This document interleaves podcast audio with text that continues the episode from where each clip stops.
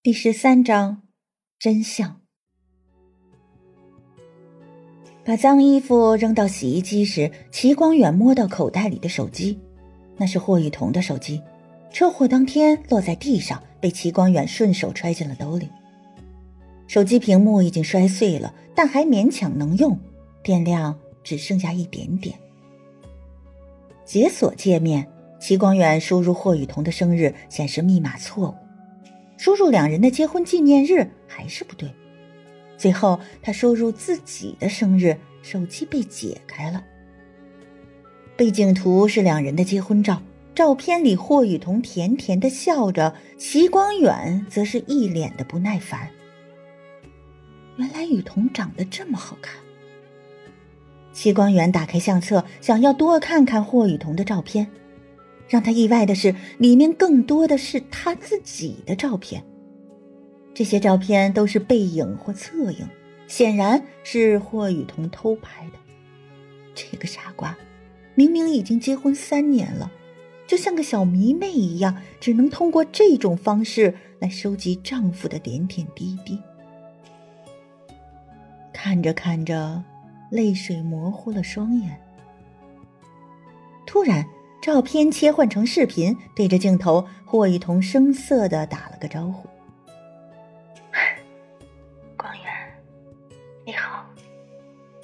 我猜你看到这个视频的可能性微乎其微，可不管怎样，我总觉得自己应该对你说点什么。相信在你看到这个视频的时候，我已经不在了。死者为大，看在我以后不会再烦你的份上。”接下来的话，希望你能听进去。其实也没什么新意，无非就是少抽烟、少喝酒。你胃不好，在外面别总逞强。安眠药不是什么好东西，别太依赖它。晚上我总见你那屋灯亮着，冷光灯不利于睡眠。我给你买了暖色的台灯，据说可以促进人体分泌褪黑素，不晓得管不管用。你不喜欢我动你的东西，我就把台灯放在了书房桌子下面，你自己安装一下吧。事业上别太拼了，光远，我偷偷的观察过你，即使没有我惹你烦心，你也总是皱着眉。我多希望能把你的眉间抚平，可我知道，能带给你快乐的人不是我。我一直都很介意陆思涵，并不是因为他从我手中把你抢走，我觉得他心机太深。你应该不会信我，可人都死了，还有什么必要撒谎呢？当年真不是我推他跌落台阶的。是，是他自己滚下去。现在说这些有什么用呢？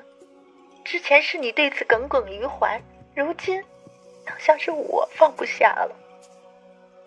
退一万步想，能为你做到这份上，他应该是爱你的吧？你们就此白头偕老，也不失为一个美好的结局。或许是我太偏执。光源，只要你觉得幸福，跟谁在一起又有什么分别？视频不长，霍雨桐却几度哽咽。往后翻了翻，发现类似的视频还有不少，这里面记录着霍雨桐想跟他说的话。齐光远不忍心一口气看完，这是霍雨桐留给他的礼物，不能一次全都拆开。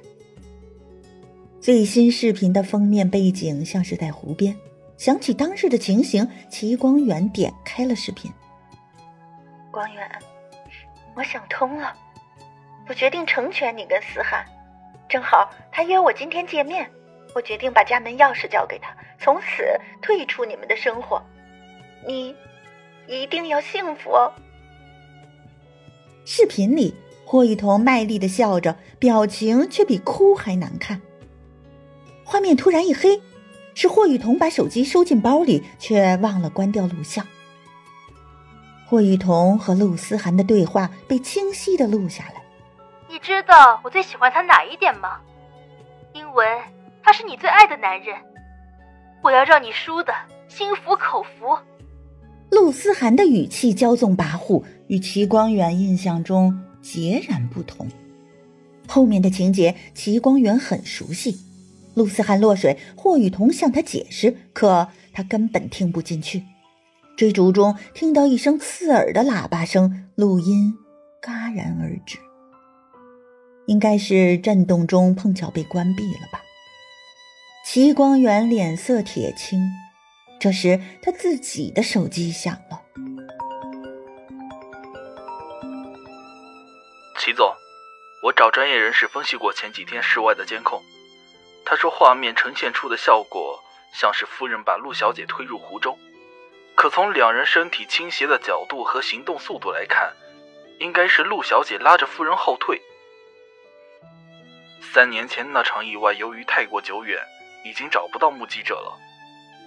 但我去了一趟陆小姐工作过的芭蕾舞团，团长告诉我，陆小姐并非是受伤才退出舞团，而是疏于训练，专业水准不达标，被团里开除的。只是。为了保护陆小姐的名誉，并没有对外公开罢了。团长还向我打听夫人的下落，他说，夫人是他见过最有天赋的舞者，只可惜当年芭蕾舞团只有一个引进名额，夫人把机会让给了陆小姐。